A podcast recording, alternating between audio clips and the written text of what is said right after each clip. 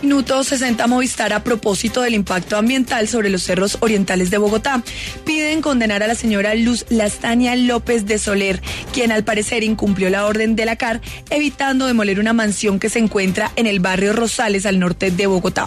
La W conoció el escrito de acusación en donde la Fiscalía evidencia los elementos materiales probatorios con los que advierte que la mujer habría cometido varios delitos contra el medio ambiente y la llamó a juicio. Durante esta etapa se presentaron las evidencias recopiladas por cada una de las partes. En medio de los alegatos de conclusión, de manera conjunta, la Fiscalía, Procuraduría, Secretaría de Ambiente y los representantes de víctimas pidieron al juez que emita una sentencia condenatoria. Esto luego de haberse demostrado que se incumplió la orden de la Corporación Autónoma Regional de Cundinamarca desde 2019. De hecho, la Secretaría de Ambiente insistió en la facultad que tiene el juez de demoler la mansión en la que continúa residiendo Luz Lastania López de Soler, a pesar de las graves afectaciones al medio ambiente.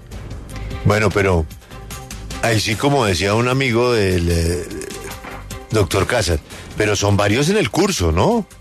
O sea, si van a demoler esa mansión, eh, arranca una operación de demolición de varias mansiones que están en las mismas en los mismos problemas, ¿no? Exacto, en los mismos problemas sin licencia ambiental de construcción. No es que yo no había visto una cosa como lo que pasó en ese cerro. Un señor vendió unos lotes que no eran de él. Yo no.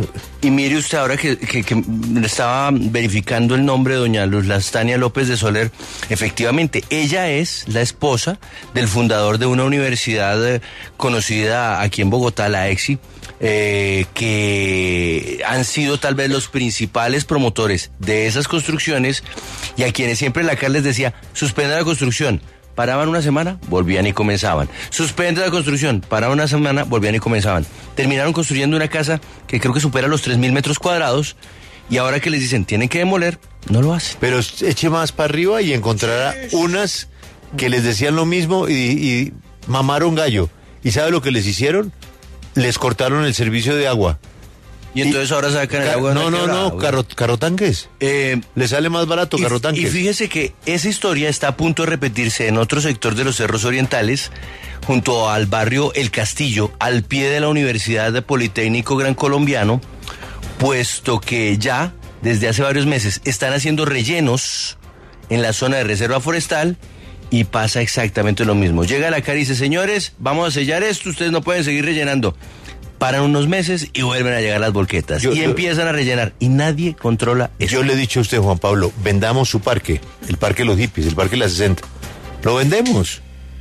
Pues ya hay una huerta urbana ahí en el parque que no se sabe quién la sembró, pero uno puede ir ahí a, pues arrancar tomillo, laurel y aquí a Bajaca. La gente, la gente vende cerros.